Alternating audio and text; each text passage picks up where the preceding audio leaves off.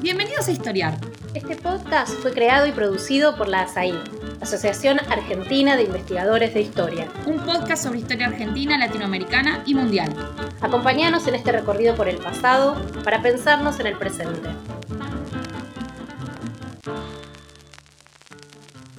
Bienvenidos a un nuevo episodio de Historiar, el podcast de la Asociación Argentina de Investigadores en Historia. Mi nombre es Ana Clarisa Agüero, historiadora cordobesa y anfitriona de la conversación de hoy. El tema que nos convoca es, a grandes rasgos, la reforma universitaria de 1918 y sus proyecciones a lo largo de un siglo y en un vasto territorio.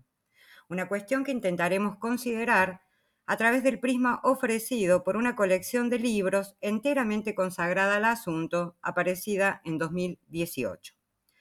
Ese año, fecha del centenario de lo que se conoce como el estallido reformista en Córdoba, tocó la editorial de la Facultad de Humanidades y Artes de la Universidad Nacional de Rosario concretar la publicación de siete tomos y un manual dedicados a la reforma y el reformismo universitarios. Dimensiones del reformismo, tal el nombre de la colección, congregó entonces el trabajo de un vasto conjunto de historiadores, no solo argentinos, atentos a diversos momentos, escenarios y aristas del fenómeno. Me acompañan dos de los responsables de aquel significativo esfuerzo, Diego Mauro y Natacha Bacola, quienes junto a Alejandro Eujanian condujeron la edición general de la obra. Diego es historiador y trabaja en la Universidad Nacional de Rosario y en el CONICET. Natacha es también historiadora y trabaja en las mismas instituciones, además de en la Universidad Nacional del Litoral. Agradezco mucho su presencia y les doy la bienvenida. Bueno, agradecemos la invitación a participar de este podcast y bueno, esperamos tener una buena y fructífera conversación. Bueno, un gustazo compartir con ustedes la charla. Bueno, igualmente, ojalá podamos marchar. Eh, como tengo cierta familiaridad con el tema y con la colección, me autorizaron a extenderme un poquito más, algo que voy a aprovechar para una primera introducción. Eh, sobre todo en relación a, la, noción misma de reforma universitaria, que es una noción presente en la época, eh, presente en la época a la que comencé refiriéndome, al, al año 18, y que entonces señala, creo, al menos dos cosas. Por un lado, el principal motivo ideológico de una revuelta estudiantil, que iniciada en Córdoba entre 1917 y 1918, para comenzar por la narrativa más habitual, partió de demandas bastante domésticas, siguió con otras de corte académico y concluyó por asumir una dimensión abiertamente política. Es decir, que, al menos visto retrospectivamente, ese movimiento fue de la disconformidad con asuntos como los horarios de retorno al internado del Hospital de Clínicas en septiembre del 17, un conjunto de demandas más amplias en diciembre, cuando el internado se cierra y tiene lugar una ordenanza que también moviliza a los alumnos de ingeniería. Entonces comienzan a precipitarse una serie de objeciones más generales que en cierto modo van a quedar plasmadas en el memorial del primero de abril del año 18, respecto del gobierno universitario, de los planes de estudio, los docentes, los métodos de enseñanza, en general considerados antidemocráticos y regresivos. Y en menor grado también tiene lugar la reivindicación de los concursos como un modo de ingreso a la docencia más adecuado, algo que se hace en los estrechos márgenes que ofrece entonces la llamada ley Avellaneda. Eh, o el reclamo de una participación estudiantil, al menos en lo que hace a la elección de autoridades. Desde mediados de año, me refiero al 18, a esto se va a agregar una más enfática defensa de la representación estudiantil y también es posible advertir que todo el movimiento adquiere, si se quiere, un, cariz más transformador o un cariz transformador más general, ligado a cierta radicalización del movimiento.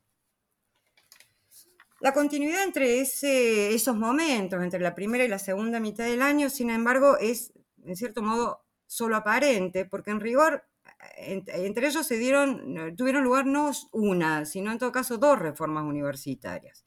Y aquí me refiero ya al sentido, podríamos decir, jurídico-institucional de la noción de reforma universitaria, es decir, un conjunto de medidas institucionales efectivas que plasmadas en los estatutos universitarios procuraban de alguna manera transformar la universidad. La primera de esas reformas tuvo lugar en mayo del 18, fue acelerada por la primera intervención federal de la Universidad de Córdoba, que estuvo a cargo de Nicolás Matienzo. Se venía preparando, sin embargo, y se venía preparando desde la propia universidad, eh, en parte para evitar la intervención nacional.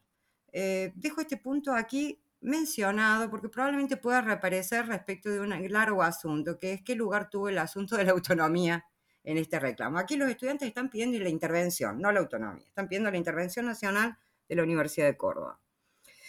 Em, en mi opinión, en mi opinión, la, cosa, digamos, el movimiento podría haber quedado allí, eh, porque esa reforma gozó de un consenso casi universal, la, la reforma de mayo, ¿no? Y en cierta medida apostó a, modificando la cuestión de la autoridad universitaria y del gobierno universitario, promover la renovación del profesorado y ahí de algún modo activar una modernización de la institución en su conjunto. Sin embargo, el resultado de la elección rectoral en junio, que era como un correlato de esa reforma, eh, frustró las expectativas del sector más intensamente movilizado del estudiantado y lo que siguió esto fue una respuesta virulenta el propio 15 de junio, día de la elección rectora. Ese es el que suele, lo que suele identificarse con el estallido reformista, la toma del rectorado, una serie de episodios iconoclastas y la instalación de una huelga estudiantil que aunque fracturó el movimiento universitario, alcanzó para anular el gobierno efectivo del flamante rector. Se trataba de Antonio Honores, un católico militante y podríamos decir sumariamente un personaje de la política conservadora. Eh, esto alimenta un segundo ciclo de movilización, orientado a su vez a una segunda intervención nacional y a una segunda reforma. Algo que finalmente se concretaría entre septiembre y octubre, ya eh, a cargo del ministro de Instrucción de la Nación, José Salinas. En ocasiones el estallido de junio y el movimiento que lo expresó tienden a identificarse también con la reforma universitaria. Podríamos decir que eh, configuran una especie de tercer sentido, pero es un sentido más extemporáneo y más analítico, podríamos decir que epocal. En todo caso, el impacto de aquella reforma y del movimiento que alentó se expandió no solo dentro del país, asumiendo fisonomías y valencias distintas en cada lugar.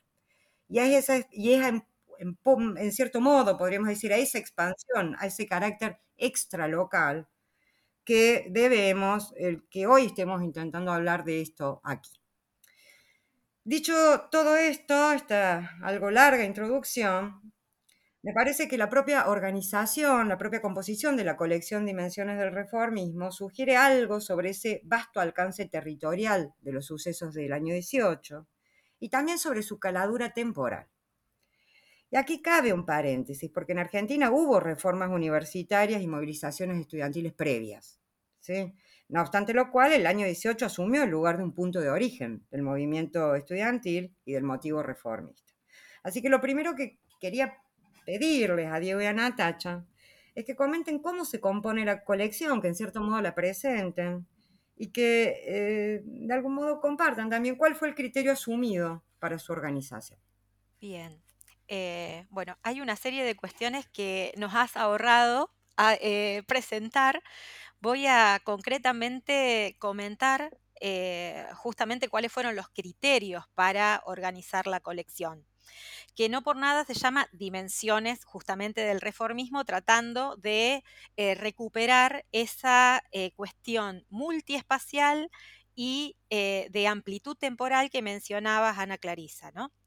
en ese sentido, en primer lugar, ¿qué no hay que esperar de esta colección?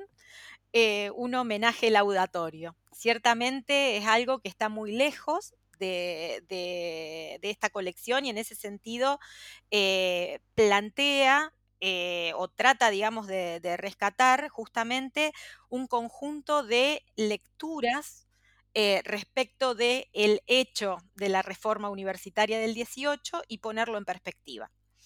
Em, y, en ese sentido, tratar de revisar eh, y de comprender eh, las diversas lecturas que no solamente, como vos bien planteabas, a escala nacional se han hecho desde el punto de vista no solamente historiográfico, sino a partir de eh, su lectura política, que justamente es un aspecto central en la perdurabilidad en cuanto a, la memoria de la reforma universitaria del 18.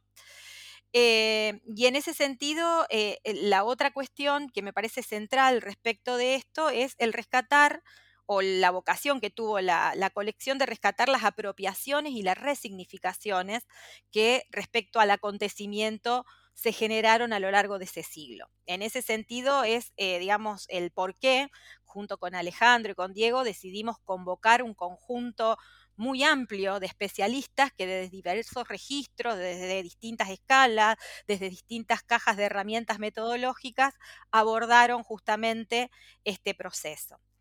Un segundo, eh, digamos, aspecto que me parece que es central para eh, rescatar respecto de la organización de la colección es justamente eh, esa doble mirada, ¿no? Por una parte, de los procesos globales, de las dinámicas nacionales, las lógicas estructurales, si se quiere, que eh, ayudan a explicar eh, la reforma universitaria o la reforma universitaria del 18, y por el otro lado, no dejar de lado eh, al acontecimiento, a las cuestiones coyunturales, a las especificidades, como vos bien planteabas, Ana Clarisa, de que van a adquirir eh, las emergencias o las réplicas del acontecimiento cordobés del 18. ¿no?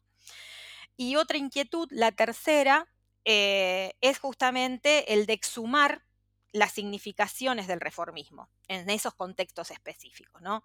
En ese sentido, eh, eh, rescatar esa histórica imbricación entre espacios académicos, políticos, estatales y eh, los diversos usos y funciones polisémicas justamente que esta palabra del reformismo universitario, de la reforma universitaria, tuvo, no solo como concepto, sino también como programa en estas tres premisas, que fueron pilares en todo caso para eh, dibujar un poco la estructura de esta colección, es que tienen su razón de ser los siete tomos que mencionabas y eh, ese manual eh, dirigido a, la enseñanza media.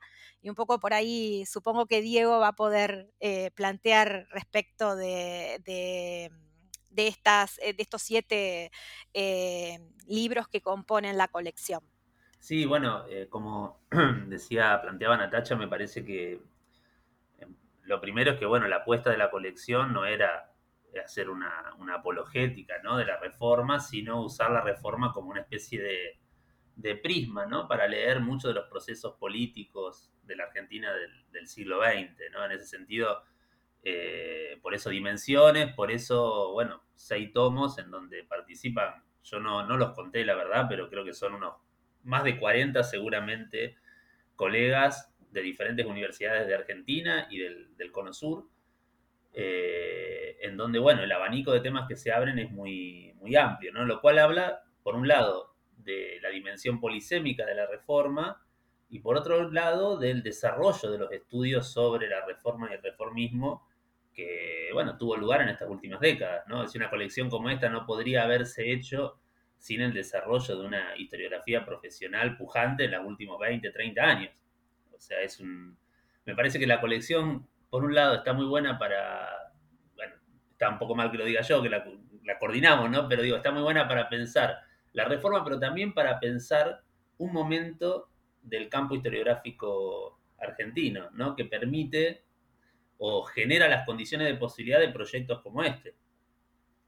Eh, eso por un lado. Después, bueno, no, quiero repetir las cosas que decía Natacha, pero a mí sí me, quedo con una de las cosas que dijo que me parece como que fue central de la colección, eh, que era jugar, por un lado, un juego de escalas, ¿no? Por eso, por ejemplo, los viajes de la reforma en América Latina, el, tomo que coordina Martín Vergel, por ejemplo, eh, las diversas apropiaciones que se producen a partir de un juego de diferentes escalas, pero también me parecía eh, interesante el presupuesto de que solo con un registro estructural no era posible explicar la reforma y su impacto, ¿no? sino que había que recuperar esa dimensión acontecimental que yo creo que, bueno, Ana Clarisa es una de, las, de tus principales aportes en ese sentido, ¿no? decir, bueno, eh, si uno reconstruye variables contextuales, ¿no? Supongamos, no sé, la crisis de los regímenes oligárquicos, el impulso del reformismo a principios del siglo XX, ¿no? Contextos globales como la Gran Guerra, etcétera, etcétera, todo eso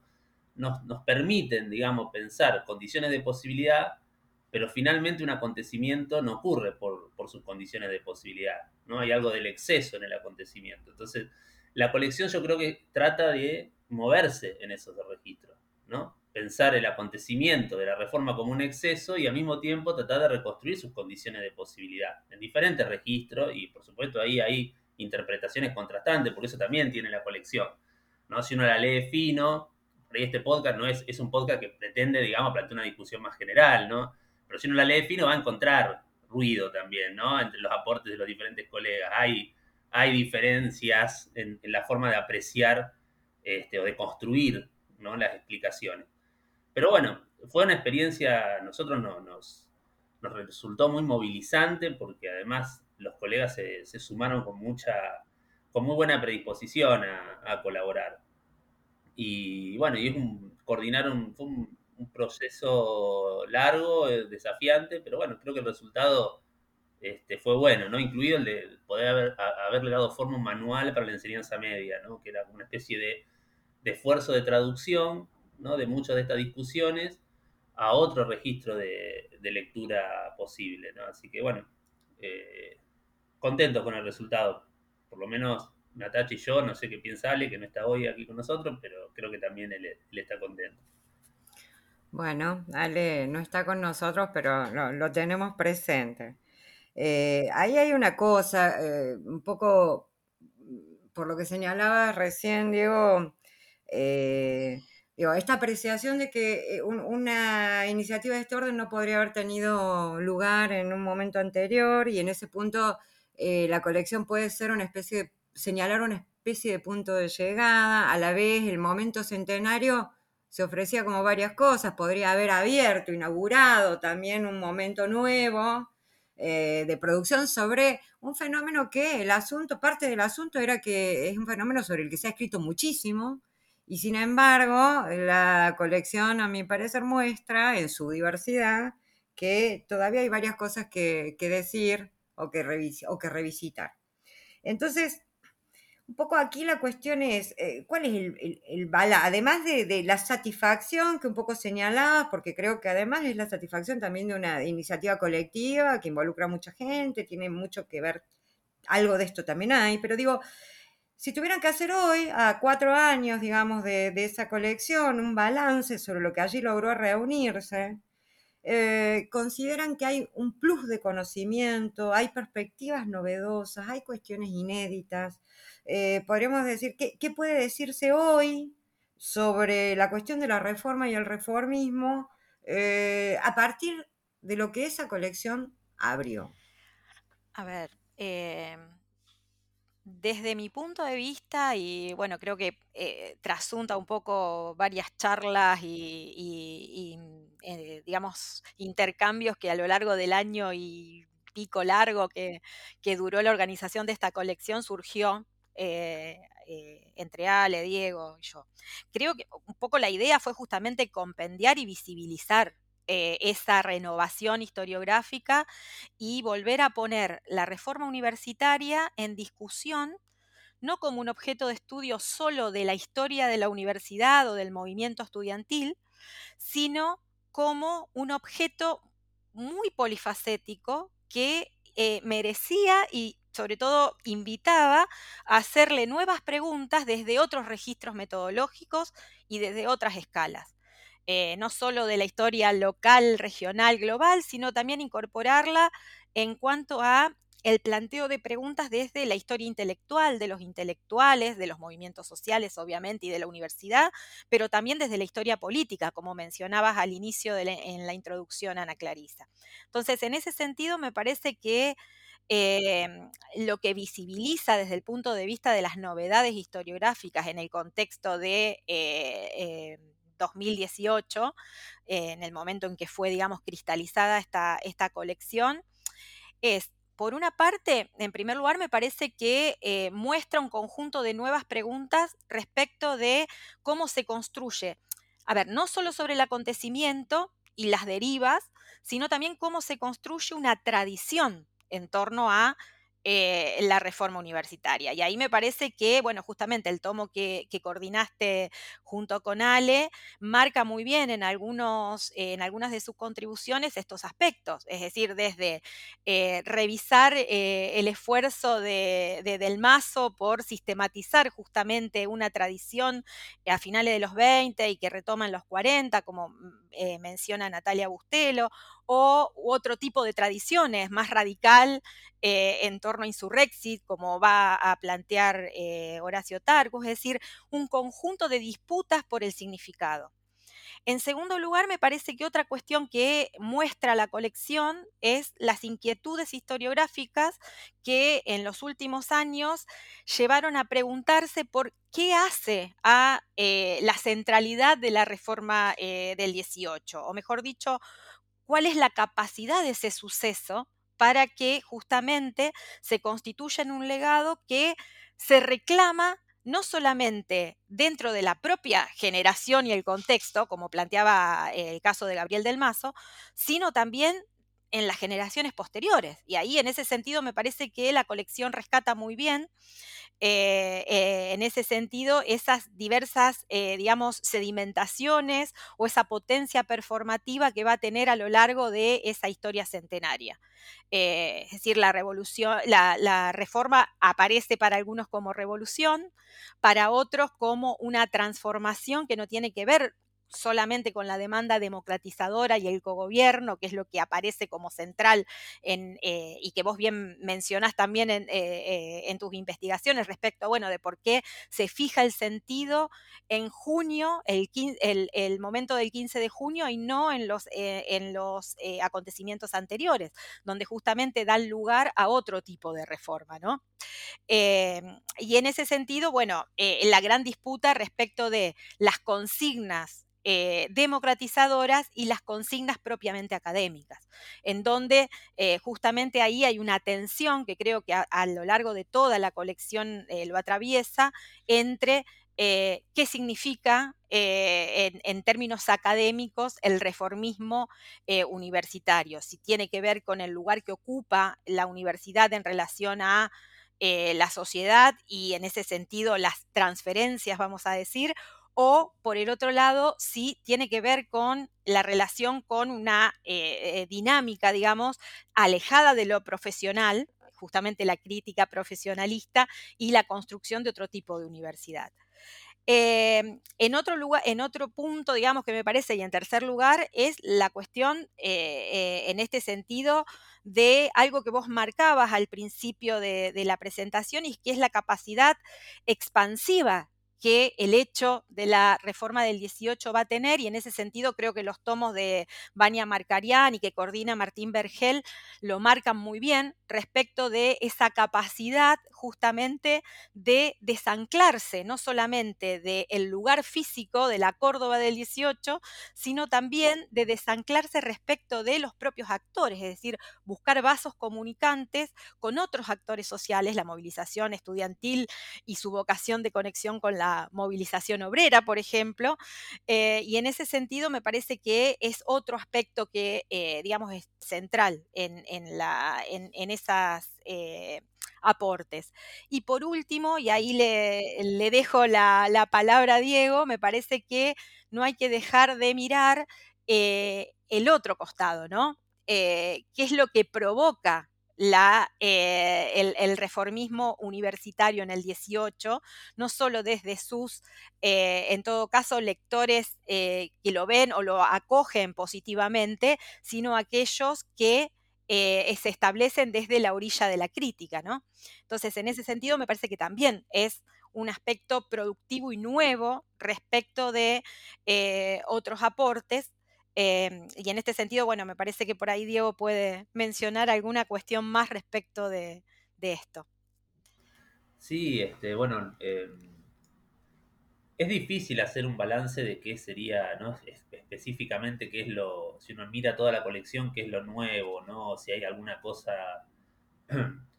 Eh, yo tengo la sensación de que por ejemplo, por un lado, la propia categoría de juventud me parece que es algo que está mucho más madurado a partir de la propia historia de la juventud que se viene haciendo en Estados Unidos, otras historiografías también que vienen trabajando mucho esto, me parece que le ha dado otro espesor eh, para pensar la coyuntura de las primeras décadas del siglo XX. Me parece que hay ahí este, hay tela para cortar en ese sentido.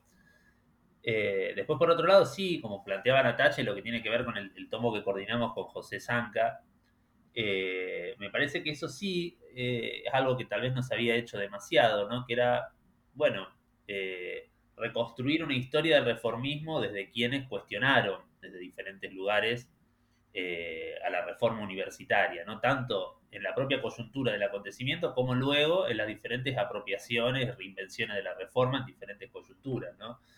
Eh, y ahí lo que uno encuentra es que efectivamente, bueno, los católicos participaron activamente en un primer momento, que esa primera reforma de mayo, como decía vos, Ana Clarisa, es una reforma de la que los católicos se sienten parte. Y lo interesante es que después fue tan fuerte ¿no? el acontecimiento, ¿no? la rebelión a partir de mediados de junio y, el triunfo finalmente de este sector de reformismo en, en la construcción de una memoria de la reforma, que vos ya no vas a encontrar actores católicos que reivindiquen la reforma o que, como sí ocurría en ese momento, donde vos ibas a encontrar a los católicos que decían, bueno, pero la verdadera reforma es la que empezamos nosotros, ¿no? En mayo, junto con, cuando formamos parte del Comité Pro Reforma. Eso se borró totalmente, incluso de los católicos, ¿no? Ya en los años 20 mismo ya no vas a encontrar ni en criterio, ni en los círculos de la juventud católica, etcétera, quienes reivindiquen la reforma que queda asociada, ¿no? A, a bueno, un discurso anticlerical, ¿no? Que además es algo que se va construyendo al calor del conflicto, que no está en un primer momento. Entonces, eh, me parece que ahí sí, efectivamente, mirar los antireformistas y diferentes antireformismos, porque uno también podría pensar el peronismo tiene mucho antireformismo, pero finalmente cosas que incorpora la década peronista luego son retomadas como parte de las banderas reformistas en, en la actualidad, ¿no? Incluso, de hecho, cuando uno conversa con los estudiantes de la facultad, muchos tienen esa confusión, ¿no? Efectivamente creen que, por ejemplo, la gratuidad o el ingreso irrestricto, que son cosas que se discuten en el contexto de la reforma, pero no, no logran el consenso suficiente, sí formaban parte de esa reforma del 18. Entonces hay, hay ahí, digamos, una, una reinvención también de, que tiene que ver con los usos políticos y demás contemporáneos, una memoria, que bueno, me parece que esta lectura antirreformista a lo largo del siglo XX, bueno, aporta alguna cosa, alguna cosa nueva, ¿no? Y después lo tercero que a mí me gustó mucho, eh, en realidad, como, bueno, estás vos acá, pero a mí me gustó mucho tu trabajo, Ana Clarisa, y yo siempre lo digo, y lo usé también en mi propio artículo, pero me gusta mucho porque me parece que eh, lo que vos nos mostrás ahí, desde un punto de vista teórico, o sea, pensando más allá de la reforma, es las herramientas para pensar una teoría del acontecimiento, ¿no? que es algo que la filosofía política con Rancière, eh, Alain Badiou, etcétera, viene hace rato pensando, ¿no? Esta idea del exceso en términos de filosofía política. Y ahí vos nos mostrás un laboratorio de cómo surge un acontecimiento. A mí me, encanta ese, ese titular que tiene la voz del interior cuando dice, bueno, el comienzo del fin, ¿no? El principio del fin cuando se sanciona el nuevo estatuto con Matienzo en mayo y todo el mundo cree que efectivamente el conflicto va a desescalar.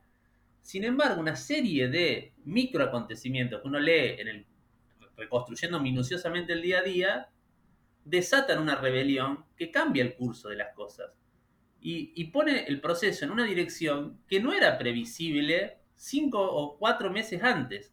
Entonces, cuando uno lo mira desde muy chico, tiene ahí un laboratorio de cómo puede generarse un acontecimiento político. Y eso es para los historiadores muy importante, que estamos acostumbrados a pensar en términos estructurales y de larga duración. Los acontecimientos nos generan muchos problemas, porque cuando uno va a construir la causalidad del hecho, el acontecimiento no se puede reducir a las causas. Entonces me parece que ahí este, pensar esa dimensión acontecimental de la reforma, que por supuesto tiene que ver con dinámicas estructurales generales que están ocurriendo, ¿no? La crisis de los regímenes conservadores, del mundo de los notables, de las oligarquías, del el concepto que queramos.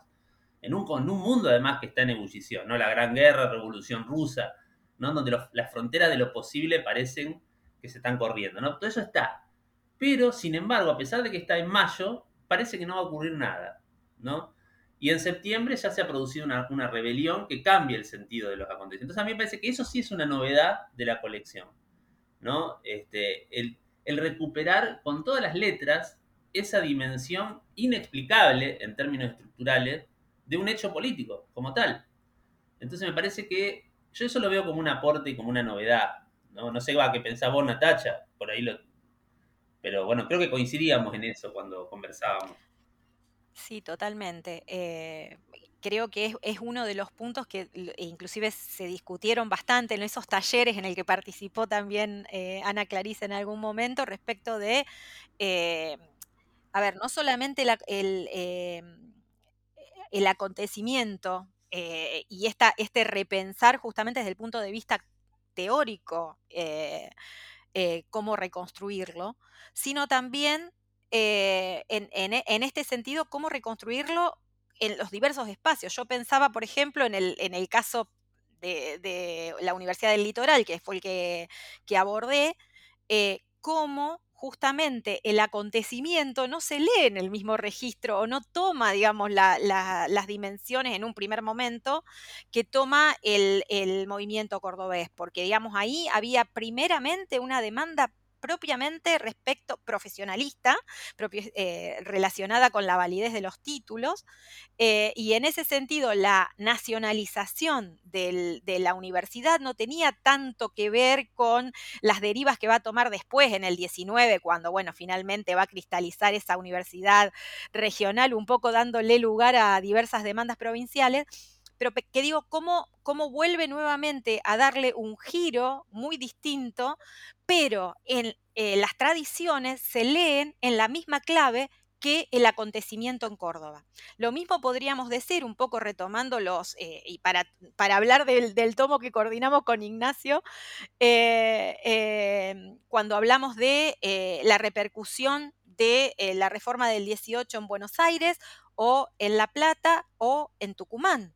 Es decir, hay allí unas particularidades que creo que en ese sentido, eh, bueno, la colección ha eh, puesto, digamos, en primer plano. Eh, y en este sentido también creo que, eh, además del acontecimiento, también lo resituó en, por decirlo, digamos, muy, eh, tal vez pretenciosamente, en la larga duración. Porque, digamos, miramos el, la reforma en el 18, pero tenemos que situarla en una tradición de reformismos, eh, no solamente universitarios, sino de, procesos o movimientos o programas eh, de reformismo que eh, vienen del entre siglos. Entonces, en ese sentido, y bueno, creo que el, trabajo que hizo eh, Pablo Buchbinder en la edición de eh, El Ideal Universitario de Quesada muestran esto, ¿no? Resitúan en este sentido eh, el movimiento del 18 en esa amplia tradición. Bueno, ahí quiero retomar un poquito con eso. Vamos a hacer una pequeña pausa y recuperamos eh, este punto. Este es el podcast de ASAIG, la Asociación Argentina de Investigadores en Historia. Te invitamos a asociarte y a seguirnos en las redes, en Twitter, en Facebook e Instagram. Toda la información sobre la asociación la puedes encontrar en nuestra página asaig.org.ar. Te esperamos todos los sábados con un nuevo episodio de Historiar sobre los grandes temas de nuestro pasado, abordados por especialistas e historiadores profesionales de manera cordial pero rigurosa. Seguimos con nuestro episodio de hoy. Eh, ligado a esto, algo que ya Natacha anticipó, yo quiero retomar dos cosas. Por un lado, a partir de lo que decía Diego, la relevancia de la revisita del acontecimiento también para pensar la reforma universitaria en tanto experiencia, porque también ocurre que ligado a ese acontecimiento en el que pueden desglosarse distintas temporalidades y se abre paso, digamos, lo inesperado, la incertidumbre, algo que efectivamente no se agota remitiendo a unas causas, se abre una cosa nueva. También tiene lugar un apretadísimo proceso de politización estudiantil. Y digo apretado porque realmente es un lapso corto el que permite registrar eh, desplazamientos en las posiciones a veces muy significativos, ¿no?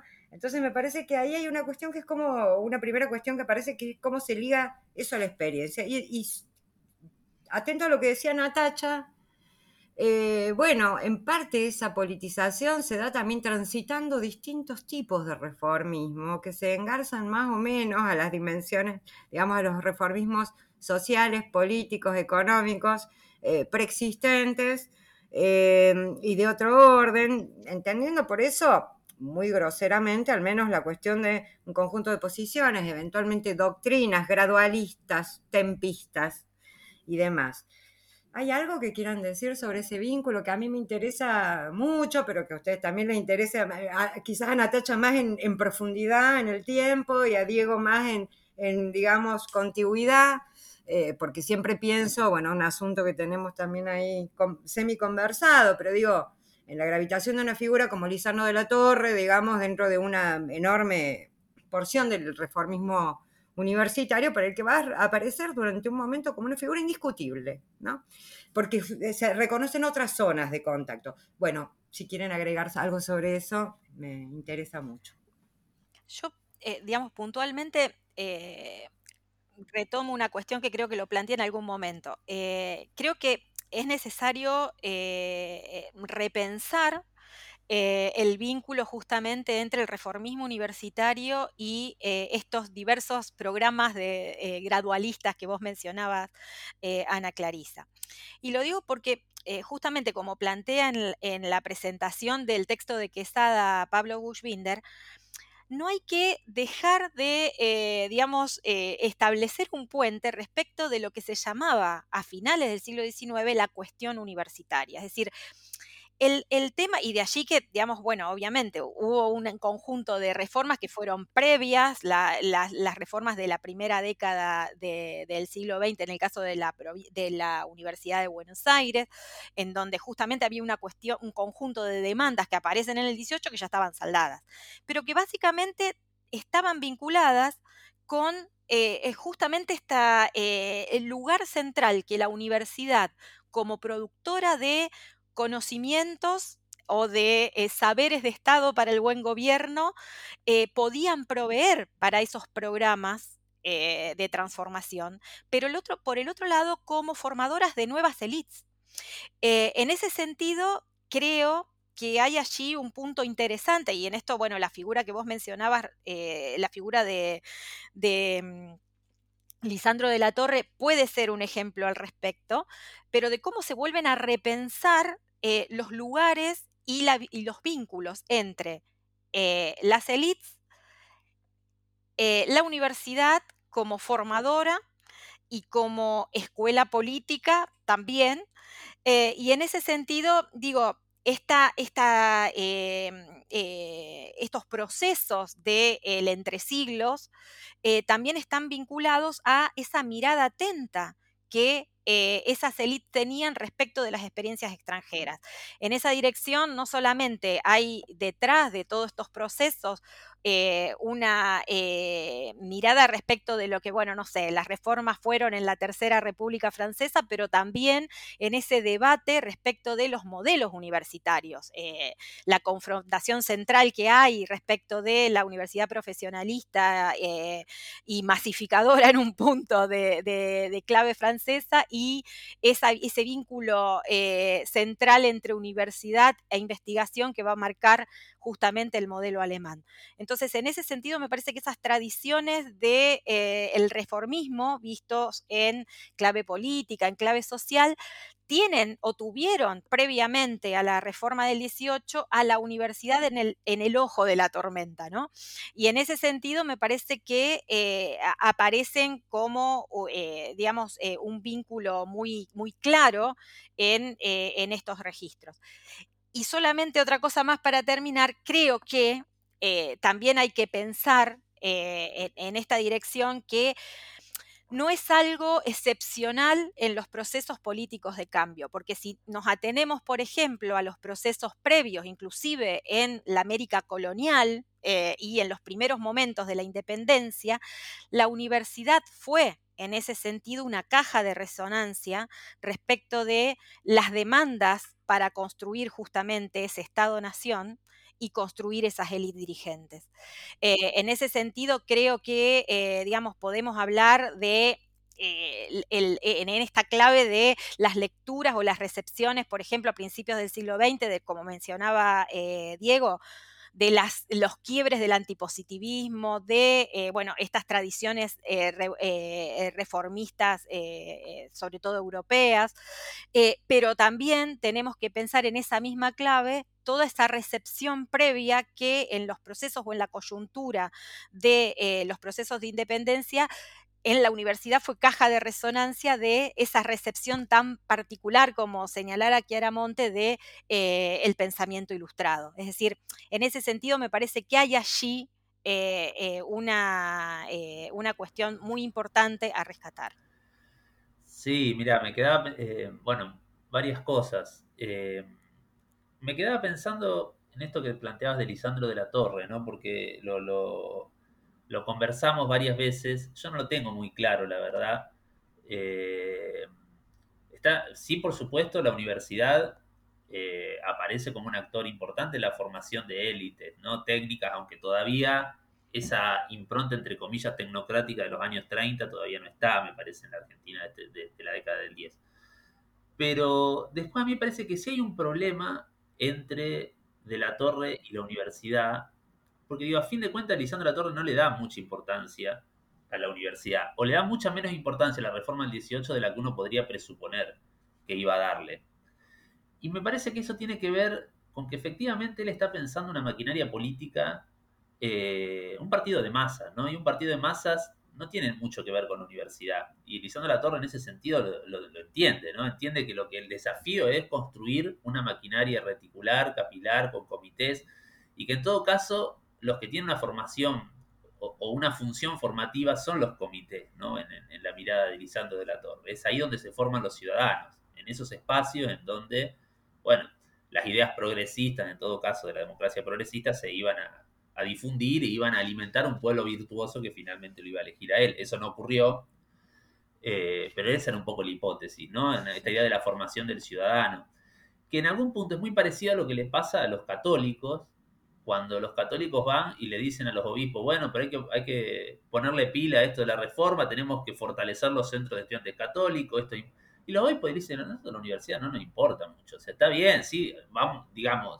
por supuesto que preferiríamos una ley que repartiera el presupuesto igual, que nos dieran, nos habilitaran la universidad católica, eh, le dieran la potestad de emitir títulos, etcétera, pero en una sociedad que se masifica, en donde la democracia electoral en ese momento parece que es el futuro, el desafío es eh, llegar lo mejor posible, de la manera más reticular posible a la sociedad.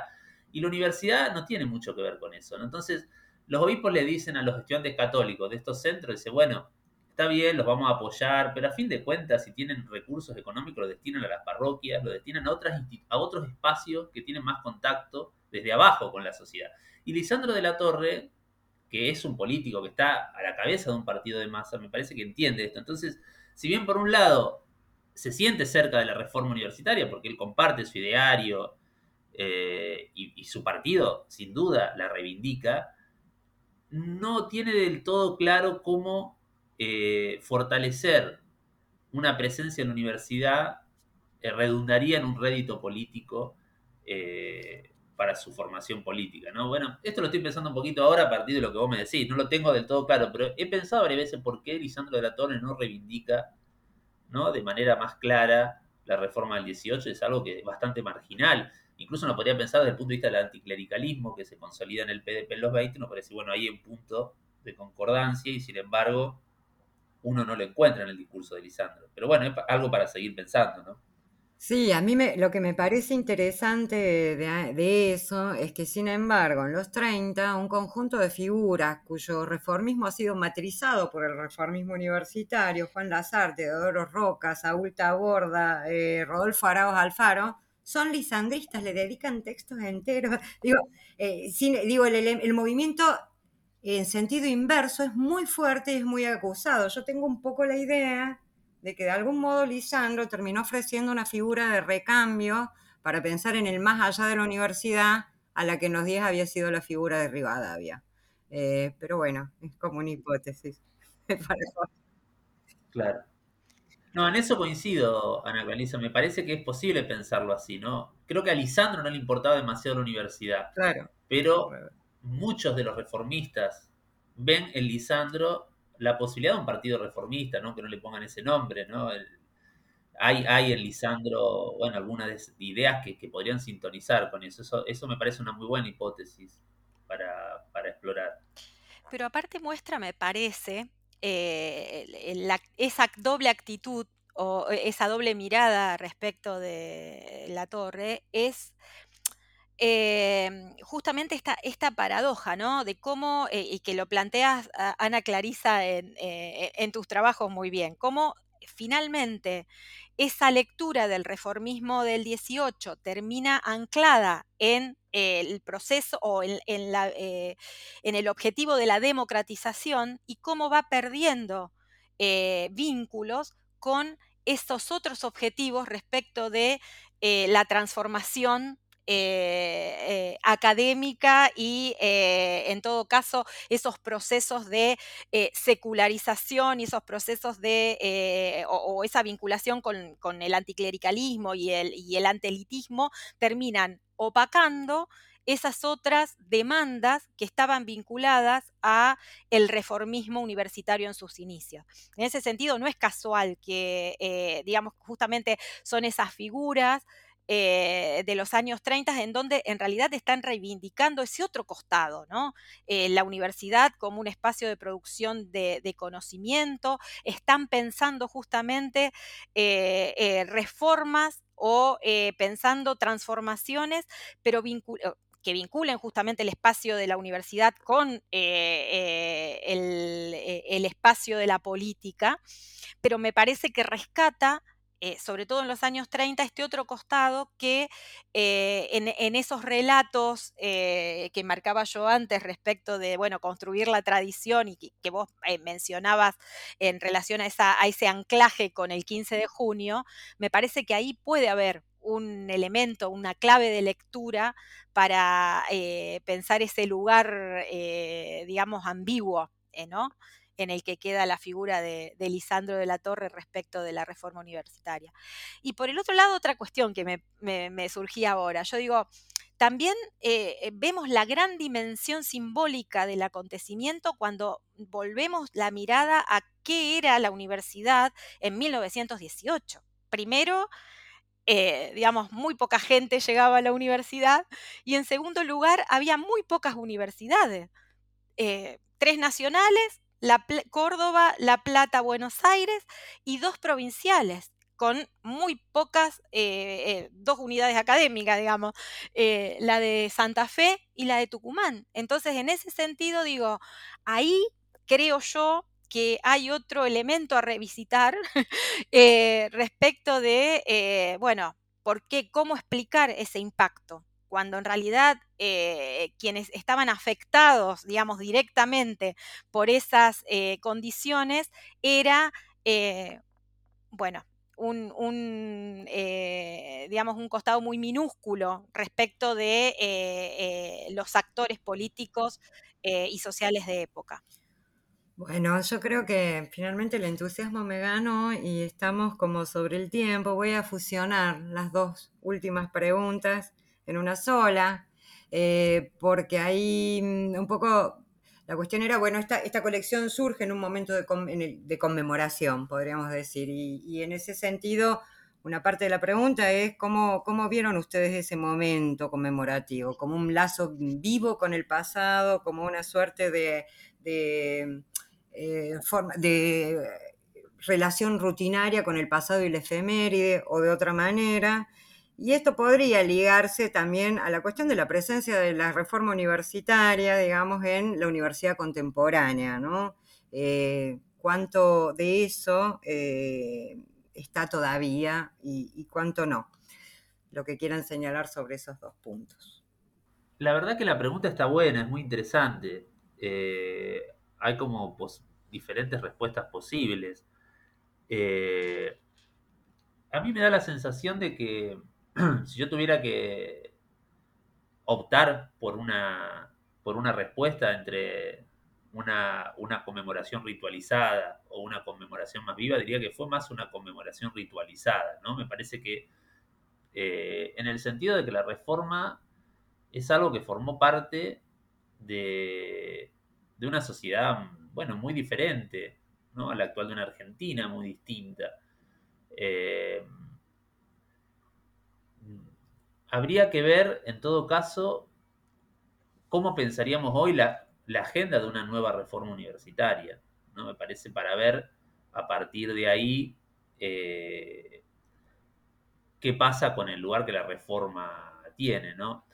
Eh, pero digo, a mí me dio la sensación de que efectivamente la, reforma universitaria, por lo menos eh, mi sensación por lo que ocurrió en la Universidad Nacional de Rosario, es que no es un fenómeno político demasiado vivo, ¿no? Es decir, por supuesto se lo reivindica, forma parte de una, este, una ritualizada recuperación de luchas que alimentaron, etcétera, etcétera, etcétera, digamos, por ejemplo, el movimiento estudiantil, pero no me da la sensación de que sea ¿no? algo que hoy movilice, que hoy motorice eh, tal vez porque sea necesario repensar eh, una agenda nueva ¿no? de, reivindicaciones. ¿no? no sé, lo estoy pensando un poquito en voz alta, no, no sé, Natacha, cómo, cómo lo, lo, ves vos.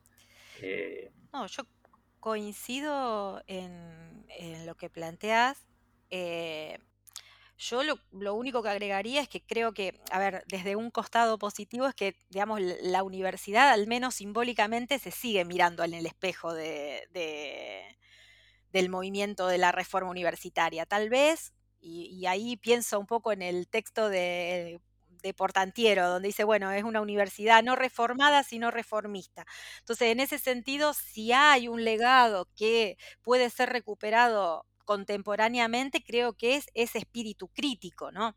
Y un poco eh, em, e, en esa dirección eh, creo que tal vez la coyuntura del 2018 podría haberse eh, planteado como una coyuntura de más debate que lo que efectivamente se hizo en un momento creo que quedó ligado a la, la, cuestión del de, el homenaje eh, del efeméride y demás, y, no eh, avanzó en ese potencial crítico. Pienso, por ejemplo, recuerdo cuando fue el Congreso que, se desarrolló en la Facultad de Humanidades acá en la Universidad de Rosario, eh, que estuvimos presentes, justamente coincidió con el debate en torno a, la ley de interrupción voluntaria del embarazo. Entonces, en ese sentido, digo, ahí eh, fue un momento en donde eh, las demandas feministas aparecieron, y creo que en el, Congreso mismo lo, lo, vimos, la cuestión de género eh, y la incorporación de,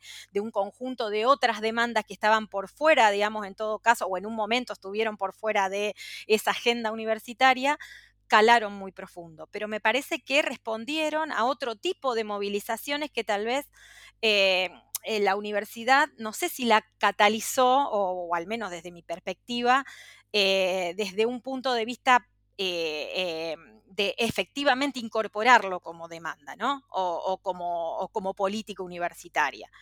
E, en ese sentido, vuelvo a decir, me parece que como espíritu crítico eh, creo que todavía sigue eh, repensándose la universidad eh, en, ese espejo de, la reforma del 18, pero por el otro lado también coincido con Diego de que en este sentido ya el contexto histórico, las nuevas generaciones no se sienten interpeladas del mismo modo por esos programas. creo que, es una tarea de, los actores de la universidad volver a pensar o volver a discutir y poner en el centro del debate una nueva, eh, digamos, agenda de eh, cuestiones en ese sentido. yo para agregar una cosa que, digo, pensaba en la, no sé cómo estamos con el tiempo, ¿no? A lo mejor ya nos estamos pasando mucho. Súper pasados.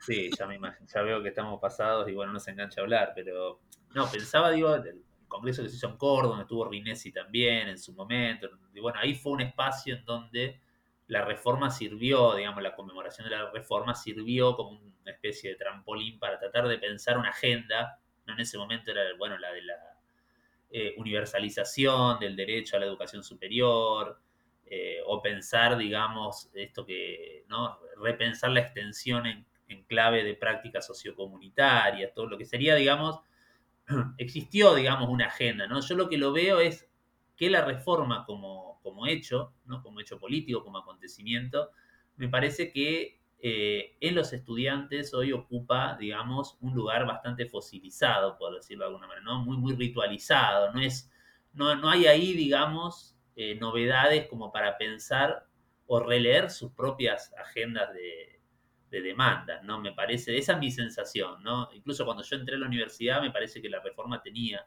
en los años 90, o por lo menos a fines de los 90, en el contexto de la ley, discusión de la ley de educación superior, la crisis del neoliberalismo argentino, final del gobierno de Menem, etcétera, de la RUE y demás, en ese momento la reforma funcionaba como este, o servía como una herramienta para construir un discurso de defensa de la educación pública. En el 2018 yo no lo vi tanto eso, ¿no? La verdad, incluso en el, contexto del gobierno de, en ese momento de Cambiemos, que tiene una relación tensa con la, con la universidad, ¿no? lo cual podría haber contribuido a que eh, efectivamente la discusión de la reforma sirviera, ¿no? O, como para plantear una agenda y sin embargo tampoco, esa es mi sensación, ¿no? Por supuesto, nosotros por lo menos yo no, estudio esto, o sea que eh, no, no quiero dar una respuesta taxativa sobre esta cuestión, ¿no? Pero esa es mi sensación, mi impresión. ¿no? Hay como dos cosas ahí, como ya para cerrar, pero que, me parece son todas para seguir conversando, pero por hasta cierto punto la, la universalidad de la conmemoración pareció señalar una suerte de fagocitación de la experiencia y una marcada interrupción, ¿no? quizás más marcada que nunca.